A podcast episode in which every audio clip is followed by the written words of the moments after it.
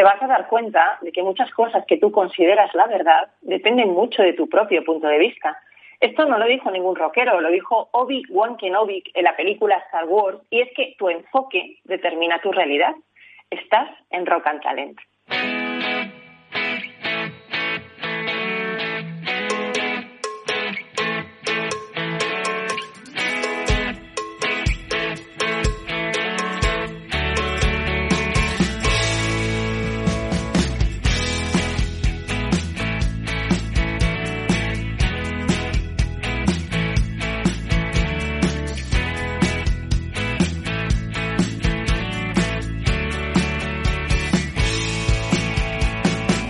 Capital Radio, Rock and Talent, con Paloma Orozco.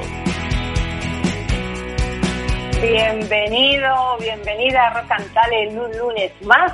Hoy, 4 de mayo, se celebra el Día de Star Wars, una fecha donde fans de la saga creada por George Lucas hacen su particular homenaje a los personajes de esta historia. El Día de Star Wars fue creado por fanáticos de la saga y posteriormente difundido en redes sociales, hasta llegar a ser conocida y celebrada mundialmente el origen de la fecha es muy curioso. El 4 de mayo de 1979, el diario británico London Evening News publicó una nota en la que miembros del Partido Conservador del Reino Unido felicitaban a Margaret Thatcher por su recién adquirido puesto como primera ministra del país, incluyendo esta frase. May the Force be with you, traducido como que la fuerza te acompañe. Esto fue aprovechado por los fans como impulso para crear el Star Wars Day. Otro hito importante se produjo en 2011 cuando el Toronto Underground Cinema organizó un festival de cine ese día. Así cada día 4 de mayo, pues vemos detalles en todo el mundo para conmemorar este Día Mundial de Star Wars. Por ejemplo, el 4 de mayo de 2015, los astronautas en la Estación Espacial Internacional vieron películas de Star Wars. En 2016, el presidente Obama y su mujer se sumaron a los festejos del Día de Star Wars bailando.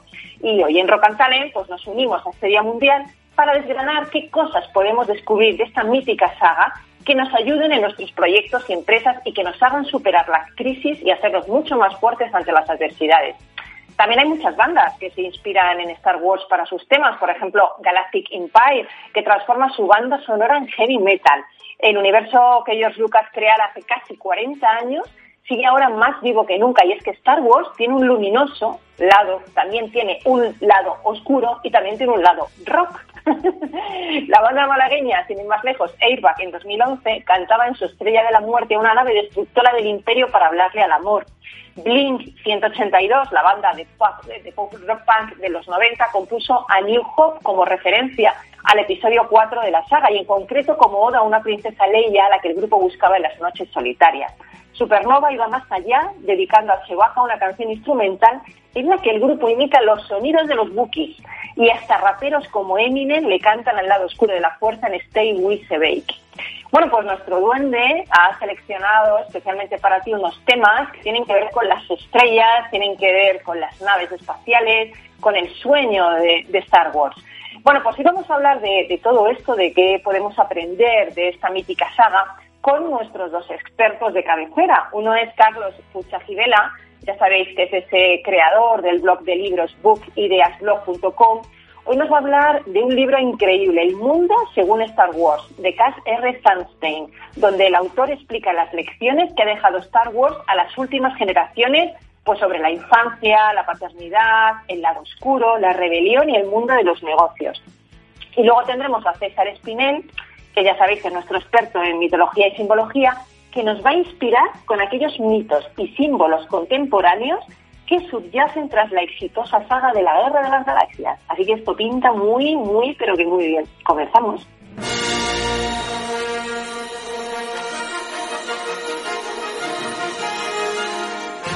Rock and Talent con Paloma Orozco.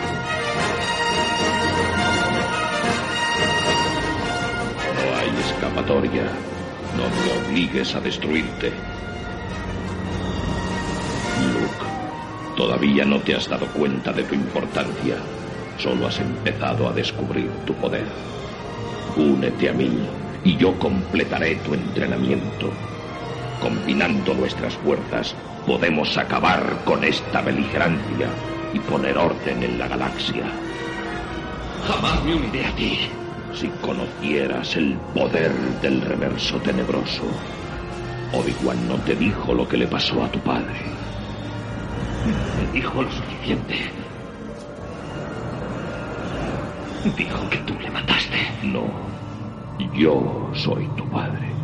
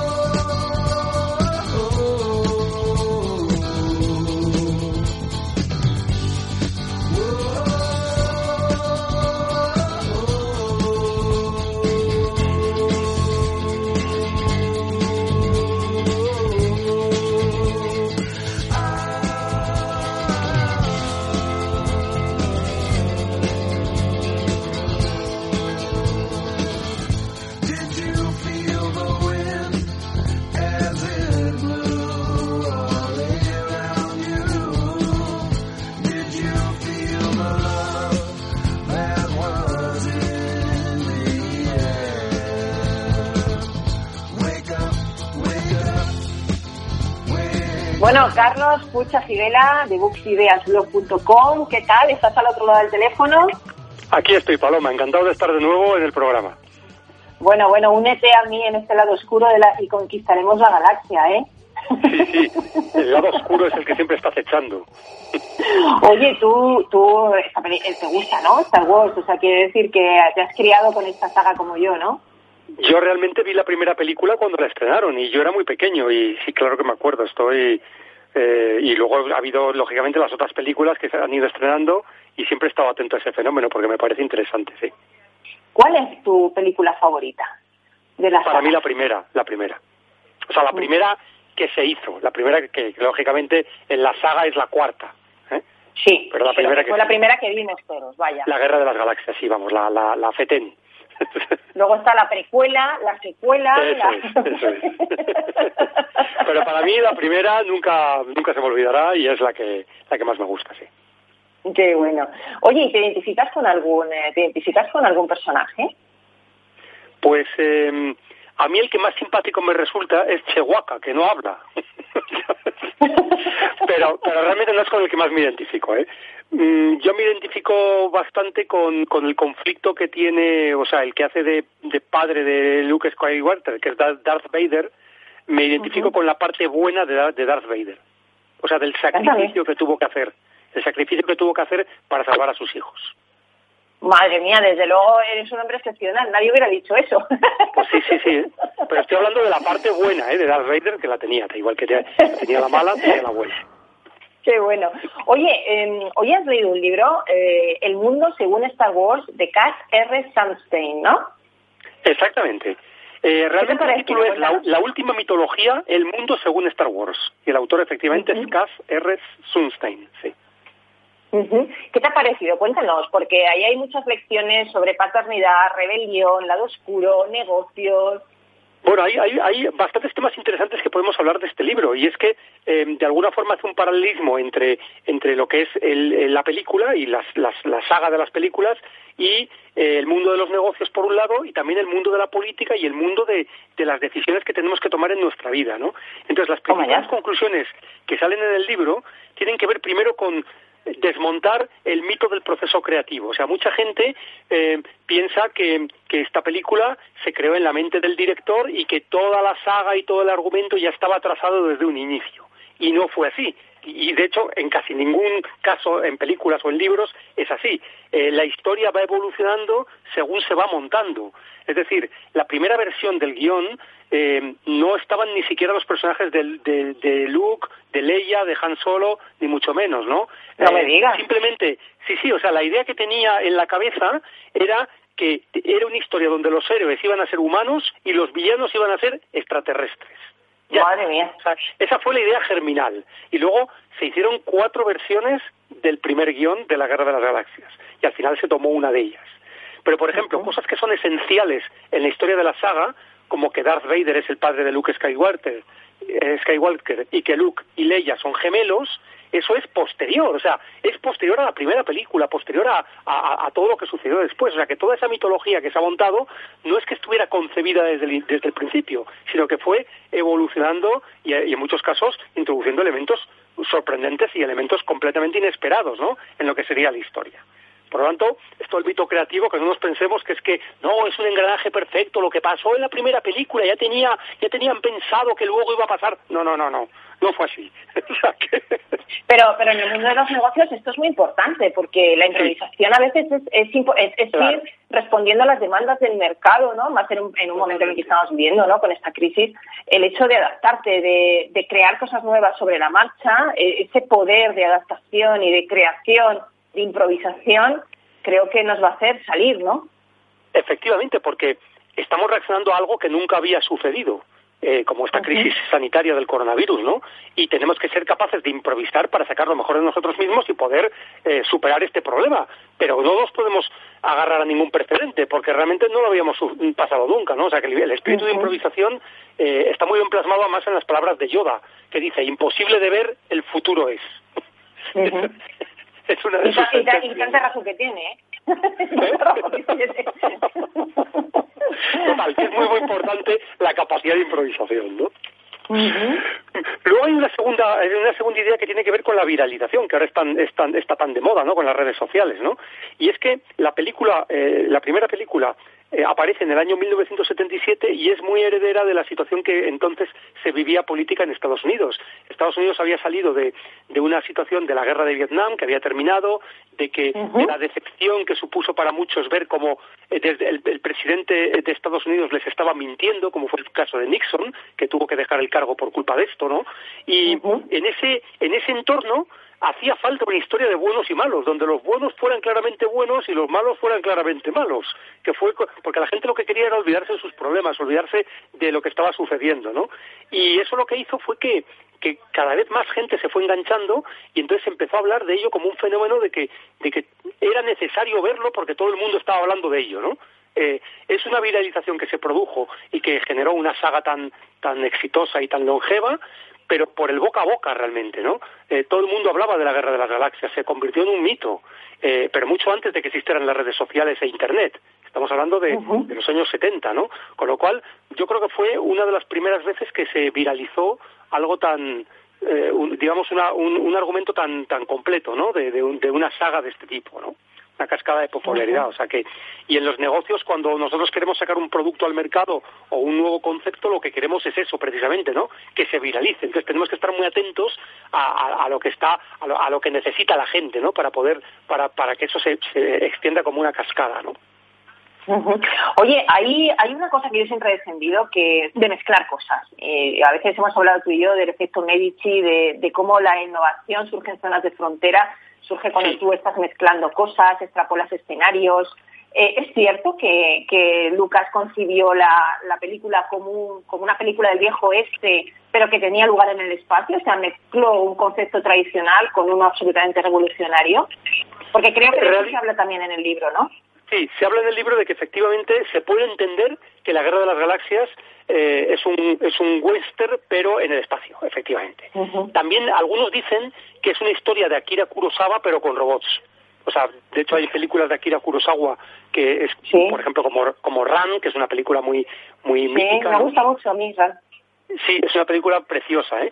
Pero claro, eh, en la que existen robots, en la que existen extraterrestres, en la que existen. Entonces, ahí eh, eh, esa intersección de conceptos enriquece completamente el argumento y hace que nosotros seamos capaces de establecer nuevas relaciones que inicialmente no habíamos visto.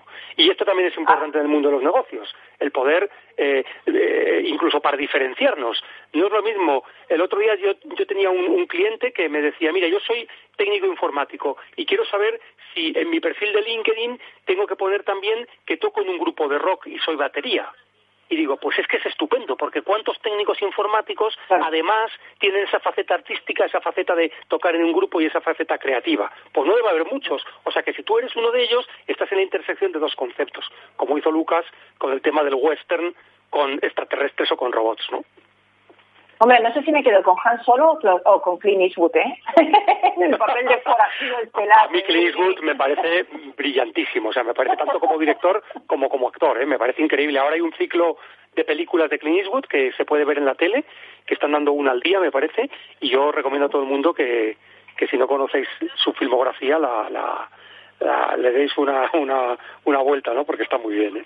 A mí me encanta. de conceptos. Bueno, y, voy a hablar de otra, otra cosa en la cual eh, se habla en la Guerra de las Galaxias, que son las diferentes interpretaciones que se da a la película y a la historia.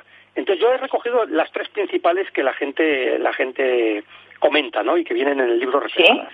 Algunos piensan que la historia es una alegoría del cristianismo, de amor, de sacrificio, de redención. Es que Walter nace de una madre virgen y se convierte en Darth Vader asumiendo los pecados de todos para salvar a sus hijos. El lado oscuro de la fuerza sería como la manzana, la tentación que el diablo eh, nos pone, con la tentación de, poder ser inmortal, como le, le, ofrecen a él, ¿no? Y con la promesa de salvar a sus hijos. O sea que realmente hay una especie de, de, de cosmovisión relacionada con el cristianismo en el argumento de la película. Eso dicen algunos, ¿no? Hay una segunda interpretación que tiene que ver con el budismo, que está sobre todo representado por Yoda. ¿eh? Entonces, por ejemplo, eh, se puede hablar como eh, alguna lección que se le da cuando, cuando está entrenándose para Jedi, es que el miedo mm, provoca la ira, la ira provoca el odio y el odio provoca el sufrimiento.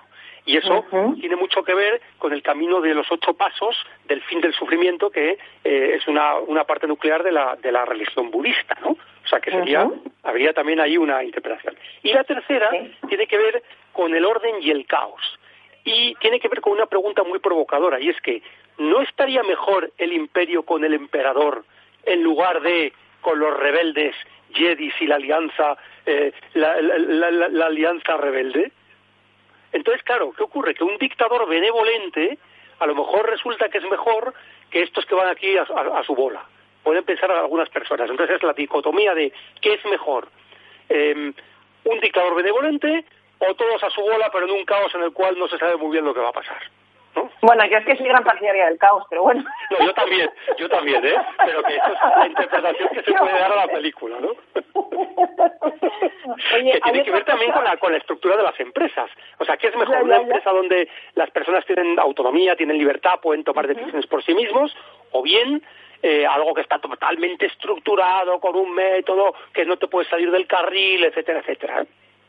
Ya, ya, ya. Sí, también con el liderazgo, ¿no? Los tipos de liderazgo que hay en la película, ¿no? Un líder autocrático, un líder como más democrático, ¿no? Eh, por ejemplo, el tema de los rebeldes, ¿no? Sí, sí, totalmente. Hay diferentes estilos de liderazgo y algunos impulsan más la autonomía y la libertad de las personas y otros, en cambio, lo que pretenden es que les obedezcas como unos esclavos, ¿no? Oye, hay otro concepto que a mí me, me gustaría, el tema de, hemos hablado de los líderes, ¿no? de, encontrar la fuerza, ¿no? De encontrar la fuerza, porque se habla mucho, a mí me encanta, es un concepto que me encanta, el, el, tema de la fuerza, que la fuerza está en ti, que todo depende de ti, eh, incluso pues grandes atletas eh, buscan esa fuerza en ellos, grandes líderes, grandes eh, líderes políticos, espirituales, ¿no? Mm, también es necesario en una empresa encontrar esa fuerza dentro que, sea una inspiración para el equipo, porque ahí se ve claramente que hay muchos tipos de inspiraciones, desde el malo, desde el bien, ¿no? Tienes toda la razón, ¿eh? O sea, esa fuerza que además fluye desde dentro, no te la pueden dar de fuera. Por eso esto de que mm, tienes que motivar a la gente, no, la gente se tiene que automotivar encontrando esa motivación dentro de sí mismos, que al final es esa fuerza que nos impulsa a hacer cosas que nos importan y a unirnos con los demás para conseguir algo más grande que nosotros, ¿no? O sea, es perfectamente claro que en una empresa hace falta eso. Y yo ahí también eh, quería comentar, relacionado con este concepto, eh, em, el, tema de, de lo importante que es reconocer patrones, es decir, poder incluso anticiparte o prever diferentes escenarios para poder reaccionar adecuadamente con la fuerza que tienes desde dentro. Había em, una anécdota que, puedo contar y es que estaban haciendo un estudio sobre qué hacía que un atleta o un, profesional em, fuera mejor que los que son los mejores, ¿eh? fueran mejores que la media, que el resto de, de sus compañeros, ¿no? Y entonces hicieron un experimento con futbolistas, em, y en concreto con, con, el futbolista del Barça, Xavi Hernández, que lo que le hicieron fue le pusieron un vídeo de un partido que él no había visto y que no eran de otros equipos, lo pararon y le preguntaron a Xavi, ¿qué va a pasar ahora? Y Xavi Hernández supo decir qué es lo que iba a pasar justo a continuación. Era como si tuviera esa capacidad de prever por los movimientos, por cómo están colocados los jugadores, por su sabiduría del concepto del juego, es capaz de saber qué va a pasar después. Y eso les inspira a los demás a poder tomar buenas decisiones, ¿no? Mm.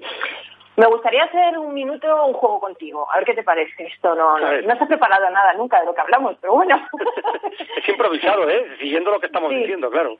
Tenemos un minuto. Me gustaría que me dijeras quién es el, el Luke Skywalker del mundo de los negocios hoy en día. Qué buena, qué buena pregunta. ¿eh? Mira, el otro día hablábamos de un libro que es Tim Cook, el actual presidente del, ¿Ah, de Apple, sucesor de Steve Jobs, podría ser en, algún caso un líder de ese tipo, un líder conciliador, un líder que a lo mejor no es tan brillante, pero que es alguien que es muy eficiente, ¿no? Y en España tenemos un caso muy claro que yo creo que todos lo apreciamos, que es Amancio Ortega, que es una persona que salió de, la, de, digamos, de, de, lo más humilde y ha sido capaz de construir un imperio y en algunos momentos incluso ha sido el hombre más rico del mundo, lo cual significa que ha hecho algo bien, ¿no? Aparte de crear riqueza y de crear empleo, ¿no? ¿Y el Darth Vader? El Darth Vader. Hombre, a ver, es que me, entonces me metería en el mundo en el mundo de la política y no quiero tampoco generar conflictos. Vale, vale, lo dejamos ahí. Tenemos algunos en el gobierno, pero bueno. Lo dejamos ahí. No te voy a preguntar ya por Yoda ni la princesa Leia, pero bueno, lo vamos a dejar ahí. Yo creo, no vamos a... Porque, en fin, hay muchos, ¿eh? Hay muchos Darth Vader, ¿eh? Hay muchos, muchos. Me temo que unos cuantos, ¿eh? me temo yo también que unos cuantos y unas cuantas, sí. No, la princesa, la princesa Leia se parece algo a ti, ¿eh? ¿Quién? ¿La princesa Leia?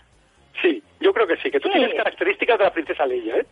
Sobre todo cuando me pongo los rodetes y me meto en la ducha, sí. es que a mí me gustan, me gustan las personas, ya no hombres y mujeres, las personas guerreras, las personas que, que cambian la vida, que cambian las cosas, que luchan, que revolucionan el mundo. Entonces en eso me siento muy identificada, sí. Claro, claro, por eso, por eso digo que tú ahí sí tienes algún parecido. ¿eh? Para bien, ¿eh? Oye, mil, mil gracias por, por esta charla tan buena y tan interesante y, te esperamos el lunes que viene. Genial, pues el lunes que viene con otro libro. Fenomenal.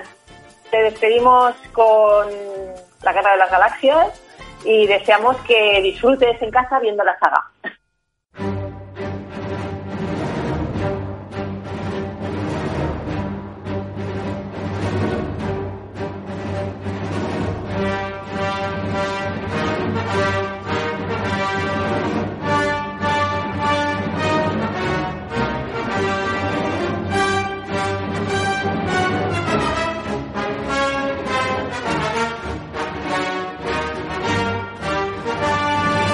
Rock Talent con Paloma Orozco.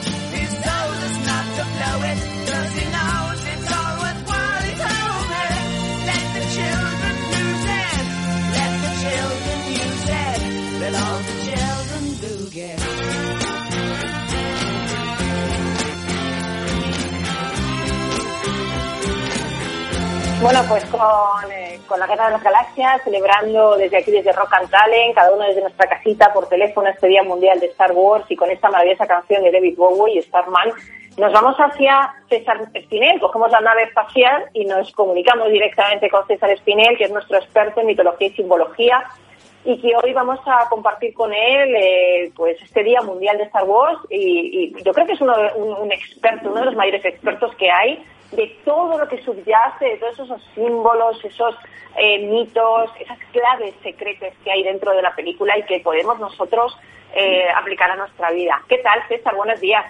Hola, Paloma. Buenos días. ¿Qué tal? ¿Cómo estás? ¿Qué tal? ¿Estás en el halcón milenario o dónde? ¿Te pillas? no, me pillas ahora de retiro en Tatooine. claro, claro, tú eres más tipo yoga, ¿no? El, el salto sí, de la distancia sí, sí, más atractivo, pero... Desde luego. Oye, hablábamos con, con, con, Carlos antes, que no, la verdad, maravilloso, nos ha explicado un libro que ha leído que tiene que ver con esto, pero a mí me gustaría empezar preguntándote, eh, bueno, tú eres profesor, tú eres profesor y, y, das eh, cursos sobre qué aprender de toda esta, esta saga de la Guerra de las Galaxias en la Escuela de Atención, de Escuela de Atención, ¿verdad? Sí, efectivamente, tengo, tengo cursos dedicados a la mitología comparada y dentro de eso hay unas clases dedicadas precisamente a la mitología moderna, a la contemporánea, ¿no? que se funda en toda esta cultura cinematográfica y literaria que, que hemos generado en los dos últimos siglos. Entonces Star Wars, Matrix, Harry Potter son todos sagas que están bebiendo de símbolos que son universales y eternos. Entonces... Pues ahí quería yo ir, ahí quería yo ir. ¿Qué mitos y símbolos contemporáneos subyacen tras esa saga? ¿Por qué se ha convertido en un, en un objeto de culto de masas?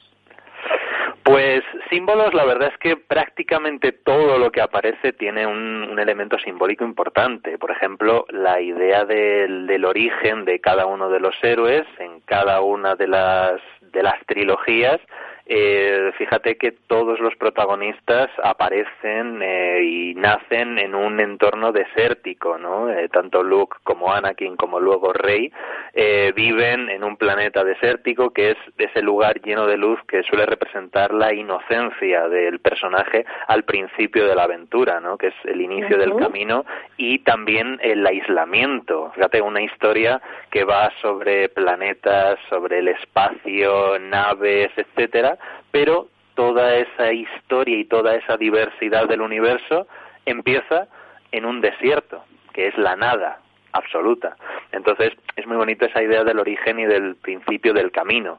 Eh, tenemos también lo que comentaba Carlos antes, la, la idea del, del, elegido, ¿no? Ese, esa reminiscencia al Mesías, ¿no? Anakin, que es, por cierto, un nombre bíblico los, los Anakim en la Biblia son una raza de gigantes que son descendientes de un personaje que se llama Anak, que significa su nombre nacido de los dioses, que como vimos en, en la precuela, eh, Anakin ha sido, como ha comentado también Carlos, ha nacido directamente de los midiclorianos, ¿no? Eh, su madre le da luz sin intervención de ningún varón, etcétera, por lo tanto, sí que le rodea ese halo de nacimiento virginal, nacido directamente de la fuerza viva del universo, pero que no solamente es una característica del cristianismo, lo encontramos también en otras tradiciones mitológicas, tenemos a Perseo, por ejemplo, su madre también virgen le da luz, o en la tradición oriental tenemos a Krishna, que le ocurre lo mismo. Entonces, es algo, digamos, que es bastante frecuente en distintas mitologías, ¿no? El nacimiento virginal implica una, un surgimiento, una aparición de lo que es la materia pura, la materia inmaculada, ¿no? Y entonces va a ser ese personaje heroico que nace desde la pureza más absoluta y que va está destinado por lo tanto a desempeñar un gran rol en la historia que le compete en el caso de, de Luke pues ya lo sabemos no la liberación del universo devuelve el equilibrio a la fuerza etcétera entonces eh, tenemos esa idea también. Tenemos la idea de, de la dama, ¿no? sobre todo en, en la primera película, eh, Leia Organa cumple el, el papel en lo, la primera mm, hora y media de la película de las damas del, del amor cortés medieval, ¿no? Esa figura femenina eh, lejana, inalcanzable, pero por la cual el héroe hace todo lo que hace, ¿no? Es un poco la misma relación que tiene eh, Don Quijote con Dulcinea, ¿no? Es una persona que nunca aparece, que nadie sabe dónde está ni dónde es, pero tampoco es importante porque lo que representa es un ideal, no un personaje concreto. Entonces, por ejemplo, tenemos ahí, ¿no? En ese holograma de la princesa Leia que encontramos al principio de la película, pues también el elemento femenino está ahí muy presente, o Padme Amidala también en las precuelas. Eh, tenemos también la figura del maestro, ¿no? Sobre todo eh, Obi-Wan Kenobi en la mayor parte de la saga, pero también el personaje de Yoda, muy importante, ¿no? Eh, también un, un, elemento que se suele pasar bastante desapercibido que son los Stormtroopers, ¿no? El, el ejército del Imperio, que claro, son todos, eh, visten con la misma armadura, todos iguales, y entonces cumple cumple un poquito el mismo papel que, que el agente Smith de Matrix, ¿no? Es la idea de la uniformidad, del pensamiento colmena, de todos actuamos igual, pensamos lo mismo, somos idénticos, entonces es todo homogéneo, es una masa. Entonces, uno de los grandes mensajes de Star Wars es la lucha contra el totalitarismo, ¿no? Contra, contra ese pensamiento y esa actuación única del colectivo. Entonces, la Alianza Rebelde representa todo lo contrario, es más cada uno tiene sus opiniones, tiene sus identidades, vemos las relaciones que establecen unos con otros, del amor, de la amistad, de la resistencia, a pesar de que parece que no hay esperanza. Entonces, son símbolos muy generales que, se presentan en todas las culturas y, muy potentes también, lo que comentabas antes, ¿no? El símbolo de la fuerza, ¿no? Esta energía que integra todo el universo, que mantiene unido todas las partes del cosmos, pues también es algo que encontramos frecuentemente en la historia de las religiones, ¿no? Entonces... Oye, yo quería preguntarte ¿Con qué personaje te identificas tú más? Que también se lo he preguntado yo a Carlos. Yo tengo interés en saber qué personaje sería el tuyo. Sí, ya le he oído. Pues fíjate, cuando le has hecho esa pregunta me, he puesto yo a pensarlo y digo, jolín, con cuál, sería, cuál sería el mío?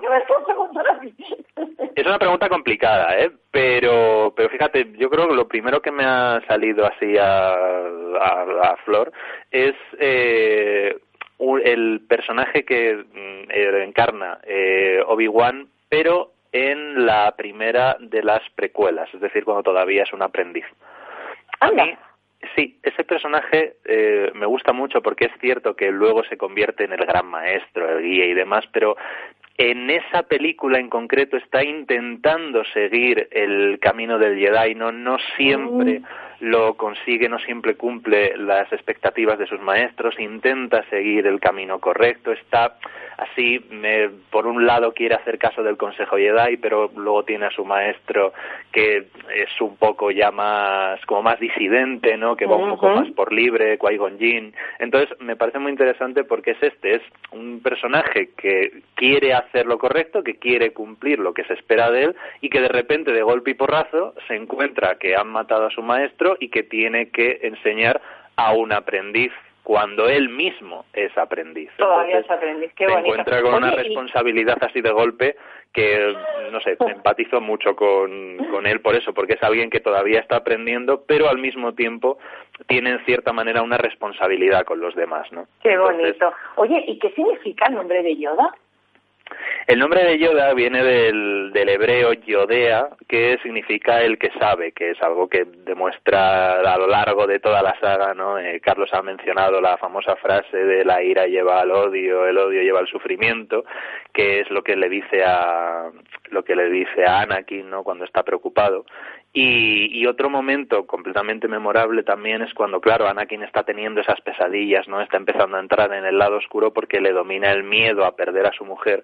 Y entonces Yoda le recomienda que lo que tiene que hacer es aprender a deshacerse de aquello que precisamente tiene miedo de perder. Entonces me parece oh. maravilloso, memorable. Sí, pero deberíamos aprender todo eso, fíjate. Yo creo que es la asignatura pendiente de la humanidad Oye, hemos hablado también de, que hay muchas religiones que subyacen en esta saga. Eh, me gustaría que nos, nos explicaras qué es el jedaísmo y en qué religiones se inspiró George mm. Lucas. Antes lo hemos apuntado levemente con Carlos, pero tú eres un experto en esto, me gustaría que ahondar en este tema, ¿no? Sí, pues sí, efectivamente tiene mucha inspiración en el budismo, pero también en el hinduismo, ya que son el budismo es eh, religión hija, por así decirlo, del, del hinduismo, no de las tradiciones dármicas en general, que buscan la liberación, el fundirse al final con el universo, con el todo, con la fuerza, con el Tao, con el Brahman o como queramos llamarlo. Eh, también las tradiciones místicas de todas las religiones buscan eso, precisamente la cábala judía, el sufismo, en el Islam, la mística cristiana, ¿no? También todos buscan esa unión del individuo con la divinidad, con lo absoluto. Eh, además, eh, también pensamos cuál, cómo mueren los grandes personajes vinculados con la fuerza, ¿no? Cuando muere Obi-Wan Kenobi, cuando muere Yoda, cuando muere Luke, todos ellos desaparecen y se hacen uno con la fuerza, ¿no? Entonces, es un poquito esta, esta idea. Está también vinculado con el taoísmo, ¿no? La idea del Tao. Y también, eh, Carlos ha mencionado con con, el cristianismo ¿no? y con esta idea de energía y por, por el concepto del bien y del mal, pero el cristianismo a su vez y el judaísmo lo toman del, mazdeísmo, que es una religión persa del siglo VI, que es la primera que claramente pone en conflicto la idea de la luz y de la oscuridad, del bien con el mal y a partir del cual las tradiciones abrahámicas lo, toman. Entonces, bueno, es una amalgama de, tradiciones religiosas de, todo el mundo y de todos los tiempos que ha encontrado su vía de expresión definitiva, al parecer, en efectivamente el jedaísmo, que es una religión que nace en Reino Unido en el 2001, que parece ser que en un principio nació como una broma, como algo de, bueno, pues vamos a inventarnos una religión, ¿no? Además, eh, finales del siglo XX, principios del siglo XXI es la gran época de las religiones parodia, catalogadas así, ¿no? Como la del monstruo del espagueti volador en Estados Unidos, por ejemplo. Madre mía. Sí, sí, sí, sí, eso existe. Oye, pero el jedaísmo tiene que ver con los Jedi, ¿no? Con los caballeros Jedi. Efectivamente, el jedaísmo es la religión que cree en la fuerza, tal y como es presentada en las películas, y en los postulados Jedi. Eh, yo a esto la verdad es que siempre le he visto un pequeño problema y es que se centra solamente en el lado luminoso de la fuerza. Y el concepto oh. teológico que maneja George Lucas es precisamente la convivencia entre el lado luminoso y el lado oscuro. Porque si no existe uno, no puede reconocerse no hay el otro. Luz, ¿no? Efectivamente. Y sin luz no hay oscuridad. Justo. Entonces, si solamente nos centramos en una parte, eh, se desvanece porque no hay nada con lo que compararlo. Entonces, llamarlo jedaísmo, estás negando la contraparte oscura de toda naturaleza. Desde luego. Desde luego. Mm. Entonces, bueno. Me gustaría que, que, ya para finalizar, nos comentara qué podemos aprender de esta saga, qué podemos, qué lecciones podemos llevarnos en este momento en el que estamos viviendo, en que la gente está crispada, en que hay caos a nuestro alrededor, en que hay enfermedad, en que hay un mundo diferente, eh, ¿cómo podemos, no sé, utilizar estas enseñanzas para salir adelante? Pues sí, fíjate, yo creo que ya para, para no enrollarme mucho, creo que, que Yoda se lo, se lo explica muy bien a, a Luke y, y, lo podemos tomar todo como, como punto de partida, ¿no? Eh, le dice que eh, Luke, cuando insiste en que quiere ser iniciado y demás, Yoda le responde que durante toda su vida ha estado distrayendo su mirada hacia el futuro, hacia el horizonte y que su mente nunca estaba donde él se encontraba, nunca estaba concentrada en lo que estaba haciendo.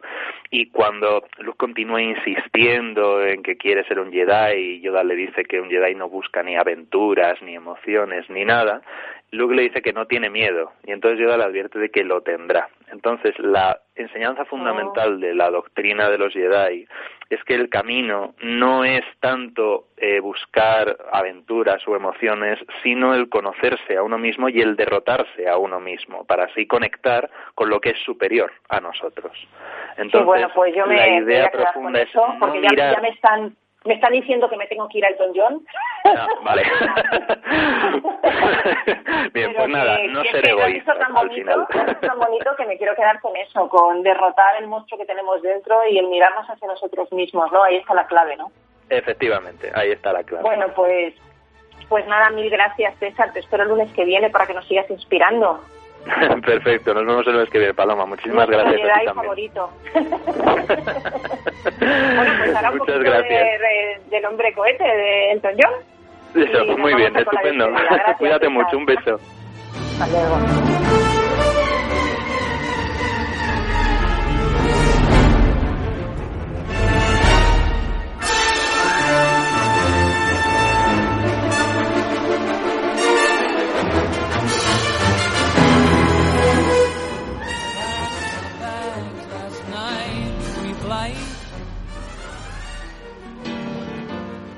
Despedida.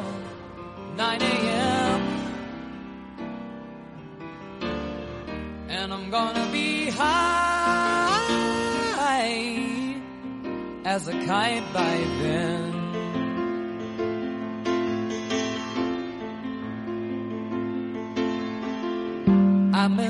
Bueno, pues hoy quiero terminar nuestro particular homenaje al Día Mundial de Star Wars con alguna de las frases del maestro Yoda. He de reconocer que es mi personaje favorito de Star Wars. Un ser verde y pequeño, pero con una fuerza interior indestructible. Yo quiero ser Yoda, yo quiero ser Yoda. Él dijo, hacer o no hacer, no sirve intentar, solo hacer. Vive el momento, no pienses, siente, utiliza tu instinto, siente la fuerza. Entrénate para dejar ir todo lo que temes perder. Imposible, nada es. Difícil, muchas cosas son. Ser Jedi es enfrentar la verdad que elegir, ser la luz o la oscuridad, una vela ser o la noche. Muchas de las verdades a las que nos aferramos de nuestro punto de vista dependen. Si creer no puedes, es por eso que fallas. Las armas no ganan batallas, tu mente poderosa ella es solo encontrarás lo que tienes dentro. Y yo te dejaría con una última recomendación. No te pases al lado oscuro y sobre todo en estos duros momentos que la fuerza te acompañe. Desde Capital Radio, todo el equipo de Rock and Talent te deseamos una semana magnífica. Sé feliz, cuídate mucho y elige siempre, siempre la luz. Un beso, amigo, amiga. Hasta el lunes. Y ahora de que acabáramos.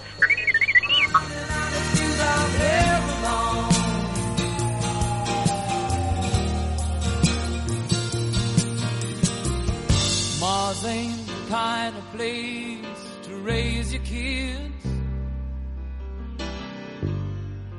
In fact, it's cold as hell.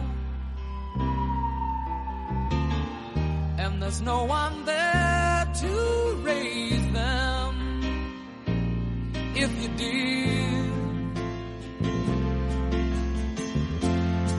Rock and Talent, un programa para ti, para compartir para sentir con Paloma Orozco.